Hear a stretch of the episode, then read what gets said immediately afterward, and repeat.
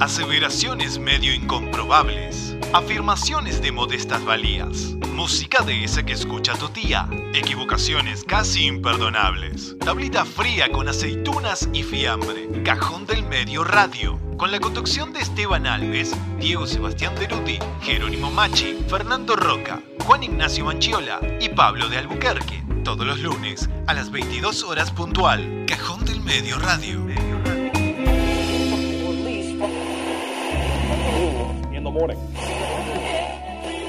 Bueno, lugar de soluciones magistrales para problemas modestos, de santos griales de plástico y de tapitas de viejos amores, con la inscripción socarrona de un seguí participando. Después de tantísimo tiempo, lo que vamos a hacer es presentar a Plagio di Plagio en la voz del señor Fernando Roca. Gracias por no revelar el segundo nombre. Por un momento pensé que lo ibas a decir. No, Chapuchón no. Muy bien, muy bien. Eh, si yo les digo, pensad en una película de la década de los 80, ¿ya está? Sí.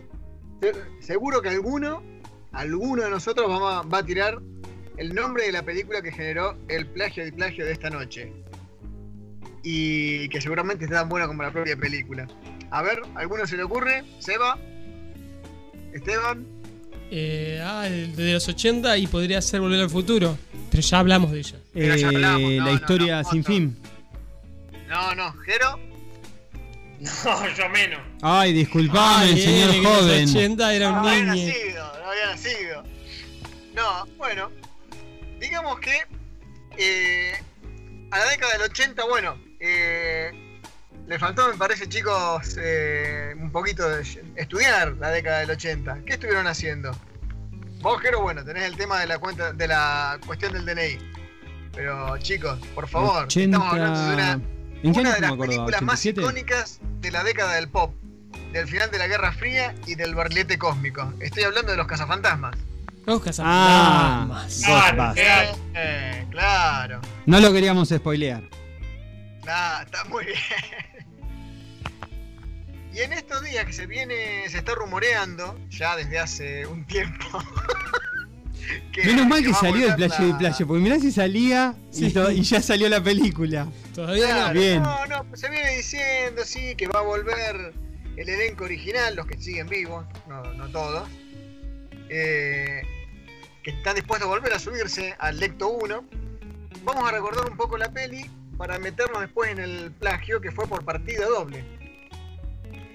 Diremos en principio que el origen de Ghostbuster, la canción que sirvió como tema principal al film de eh, Ivan Reitman, es cuantimenos conf- difuso. Porque sucede que los productores de Los Cazafantasmas, el propio director Reitman, eh, Dan Aykroyd y Harold Ramis, que son dos de sus protagonistas después de todo, de estos dos últimos, eh, lo tuvieron complicado para encontrar a alguien que compusiera la música para la película. No contaban con mucho tiempo y sus primeras opciones fueron dos negativas bastante rotundas. Eh, no contaban con mucho tiempo para un montón de cosas a la hora de hacer los cazafantasmas, les cuento. Eh, el, propio, el propio fantasmita fue algo, el diseño del fantasmita, el fantasmita verde pegajoso, fue así de, de último momento y a los apurones también. Y hubo una mentira de por medio, otro día se las cuento.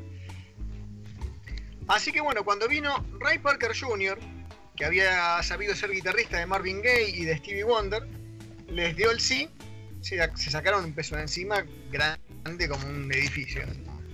Eh, respecto a los apuros con que se debió resolverse la cuestión, el propio Parker diría más tarde que el encargo le cayó como una losa. Al principio, Reitman le había pedido un fragmento de 25 segundos que pudiera usar como música incidental. Pero, pero, pero, tras ver que la musiquita prometía, le terminaron exigiendo un tema completo y tenía tres días para hacerlo. Desesperado y víctima del insomnio, el músico acabó inspirándose en las sintonías de los anuncios de las teletiendas. Esos que pasan a esas horas en las que Telefe, eh, en, la, en la que en la tele, o se para de sufrir o se sigue sufriendo viendo españolísimas finales de Copas Libertadores perdidas. Ay, qué romántico Ah, él. esto. Estas letras no son mías. Vos fijate de cuándo data esto, porque... Ah, pucha. 14. Sí, sí. Pero es una herida que quedó abierta. Vamos a decir, eso sí, que eh, Parker, para ahorrar tiempo, decidió recurrir a un viejo truco de estudio. Agarré dos grabadoras, copié tres veces la canción en una sola cinta. Confesaría en un momento. El resultado fue Ghostbusters, la canción, y fue rotundo. El tema fue uno de los éxitos del verano en Estados Unidos y en el mundo. Fue nominado al Oscar. Perdería frente a la magnánima I Just Called to Say I Love You del antiguo jefe de Parker, Stevie Wonder, que no veía el momento de ganar. Y se dedicó a ganar millones. y se dedicó a ganar millones. Además de contar con un videoclip en el que el grosso de Bill Murray intentaba bailar breakdance. Por primera y única vez, probablemente. Fue entonces cuando Huey Lewis cayó en que el tema se parecía mucho a I Want a New Drug, una canción que él había incluido en su LP Sports ese mismo año. Y la verdad que el parecido entre las dos canciones va bastante más allá de la duda razonable. Pero ¿qué fue antes? ¿Ghostbusters o I Want a New Drug? Imposible saberlo. Tras la demanda de rigor, Huey Lewis, sin embargo, obtuvo su satisfacción mediante uno de esos acuerdos extrajudiciales por debajo de la mesa, cuyos términos no se revelan. Pero los rumores aseguran que el músico se llevó algo así como 5 millones de dólares por mantener la boquita cerrada. Tan cerrada no la mantuvo. No, sí, hasta año más. Eh, Fer, ¿te parece que le pidamos a Rodrigo que ponga alguna de las dos? Así vamos Dale. comparando. Sí, sí, sí. Señor operador, usted que es tan amable, ¿con cuál arrancamos? ¿Qué te parece? ¿Ghostbuster? Y vamos primero con, con Casa Fantasma. Bueno. ¿Nos pondrá un poquito, aunque sea como pa- para ver de qué se trata la canción de Ray Parker Jr., la de Ghostbuster? Ahí está.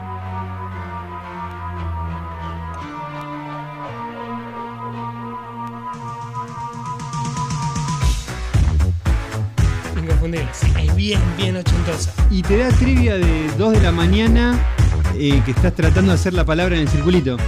Sí. ¿O no? Yo la he visto de nuevo este fin de semana, un pedazo. La verdad, como para verla entera. ¿La nueva o la vieja? No, no, la vieja. la Hoy miré Godzilla, la primera. La de Jean Reno. La de Jean Reno. Está muy bonita. Clásico de clásico de clásico. Es bien Casa Fantasma, Sí, sí, Película alquilada en Videomanía. Falta que salga Porcel y.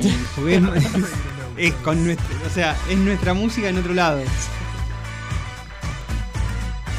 Pero bueno, lo tenemos todo en la cabeza. Este Bien, tema lo tenemos. sí. Si hay uno, una banda sonora de, de los 80, Vamos con la va a ser otra. esta. Vamos con la otra entonces. Oh. Señor eh, operador, ahora lo que le pedimos es el tema de Way Lewis, que fue el que habría escuchado Ray Parker Jr. a esas deshoras cuando tenía que hacer sí o sí un tema y contaba con poquitas horas para hacerlo. A ver cómo suena.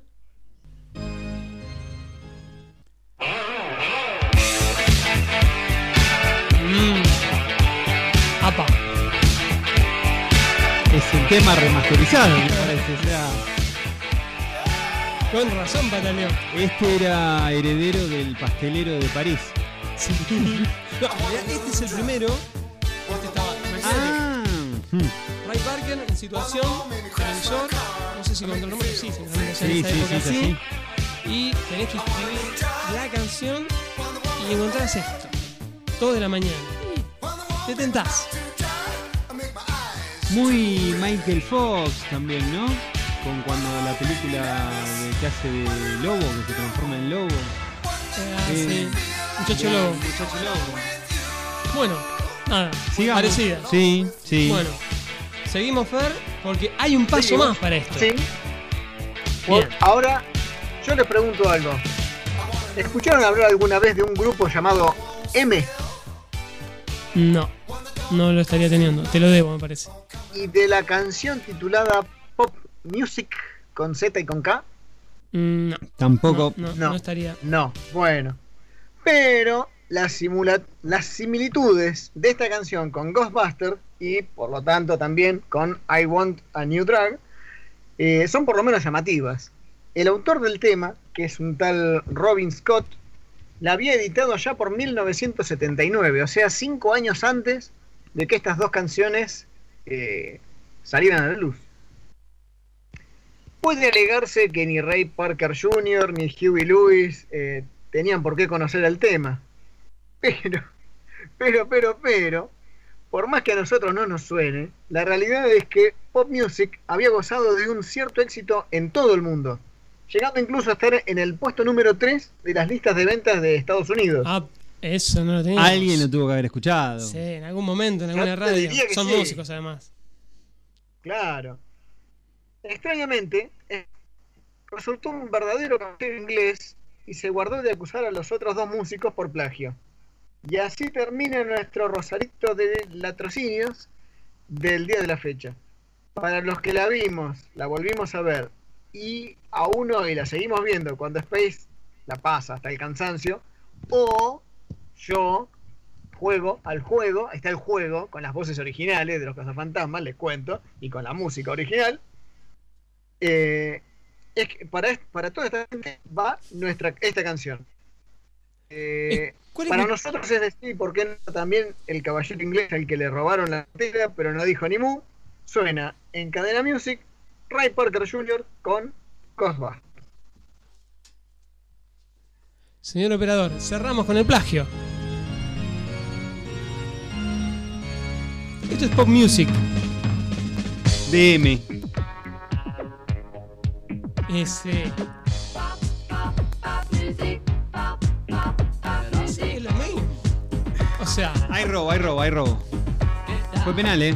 sí. Bar, Si vamos River, al ya bar, está, listo. Dale, dale. Jero, usted que es músico. Escucho, ¿Es válido esto? eh, eh, estoy un poco afuera hoy porque estoy escuchando todo muy así, como trabado. Entonces hago lo que puedo, pero decime de vuelta. ¿Es válido esto? Eh, digamos, ¿hasta qué punto uno puede inspirarse o lisa y llanamente agarrar, meter mano y, y tomar lo que, lo que sirve? Ah, ¿estamos al aire? Sí, sí, sí. Estás como Azaro. Te quiero, amigo, te quiero. Bueno, se darán cuenta de, de, de mi situación, ¿no? Que realmente no, no estoy escuchando. Eh, no, no, para mí hay muchas veces que es inconsciente, ¿eh? Es inconsciente. Eh, yo creo que los que los que roban así a mano armada eh, deben ser los menos. Eh, ojo, por ahí a ese nivel, ya cuando hay mucha plata de por medio, qué sé yo, no sé cómo es, pero eh, a mí me ha pasado de hacer canciones que digo, oh, estas se parecen, y como que me la tiro para atrás yo mismo, ¿viste? Entonces, por ahí. Pero, pero a veces te puede pasar, estás escuchando mucho una banda y eh, haces canciones que. Que se parecen sí, que sí. Bueno, tengo una vez, una vez le criticaron a Moyo que cantaba muy parecido a Luca Prodan. Y él dijo, ¿y qué querés? Aprendí a hacer música al lado del más grande. Si hubiera estado al lado de Lennon, cantaría como Lennon. Sí, obvio, por eso te digo, eh, tranquilamente puede haber algo de eso. Sí, sí, sí, sí. Eh, y eso no, no le quita valor a lo, a lo, a lo que hace Moyo, ¿entendés? Es como un estilo. No, ¿qué te parece? Bueno, Bueno, está bien. Entonces, eh, es perdonable lo de Ray Parker Jr. Sí, aparte muy, muy caballero lo de M. Sí. No dijo nada, los otros dos se sacaron los ojos, que 5 millones por acá, 5 para allá. Él dijo, bueno, Gile, la hice yo, tomen, Ahí está. úsenla. No se las cobro esta. Bueno, y después de tanto tiempo ha salido al aire plagio de plagio. Eh, Retomaremos, supongo, en algún otro momento con alguna otra canción. Eh, Hay muchas eh, que tienen aromas conocidos.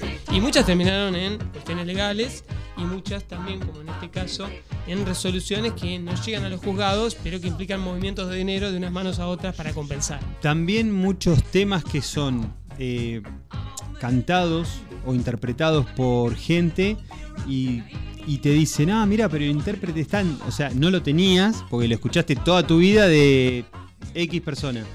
Y, y cuando te enterás de quién era y, y nada que ver, nos pasó la vez pasada con eh, Carame- eh, el, de Ricky, Ah, el sí. de Ricky Maravilla Caramelo y dos limón. minutos. Caramelo de limón. Sí. Tal cual. Todos pensábamos que era de dos minutos y no. Ricky Maravilla.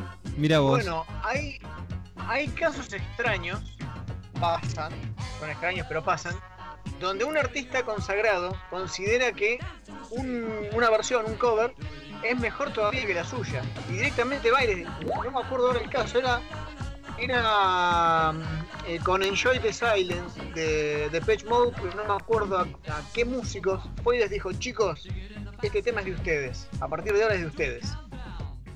Buen gesto. Buen gesto. ¿Con qué cerramos Che, esto? Bueno, tendríamos que Redondear. estar, Bueno, tenemos que estar cerrando la puerta. Sí, sí, sí. Nos bueno, ya estamos sobre el día martes o el día viernes, a según.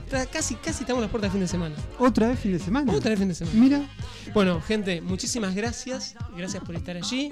Gracias por eh, acompañarnos. Escucharnos, mandar mensajes, eh, bancarnos. Sí, ahí eh, nos aportaba Julieta, hay un libro que se llama Roba como un artista. Eh, y que habla un poco de que en el arte no todo es original y que el tema es, bueno, nada, saber. Maquillarlo. Sí, hay quien homenajear también. Ahora le llaman homenaje. Bueno, está bien, está de bien. manera está bien. discreta de decirlo. Bueno, eh, Jero, ¿cómo nos despedimos? Bueno, eh, les mando un beso grande. Espero verlos el lunes o el jueves. Y hasta la próxima. La próxima con mejor conexión, supongo. Fer. Bueno, yo primero saludarlos a todos, decirles que la verdad es la noche de hoy la necesitaba muchísimo, sobre todo después del día de hoy. Así que abrazo, abrazo enorme. Bueno, muchas gracias. Para nosotros también siempre es un hallazgo esta noche de lunes o jueves. Eh, Se lo, sí, se lo, se lo disfruta, lo pasamos muy bien, así que espero que ustedes también. Y bueno, hasta la semana que viene. Hasta la semana que viene, hasta el jueves por lo pronto, si alguno quiere reincidir en este programa, si no, no- alguna cosa no le quedó clara, como la receta, por ejemplo, bueno, la puede volver a escuchar y tener la receta completa. Bueno, por nuestra parte nos despedimos, un gusto haber estado acá, seguimos en la programación de 487 y el cierre musical corre por cuenta hoy de nuestro operador de lujo, el señor Rodrigo quiera.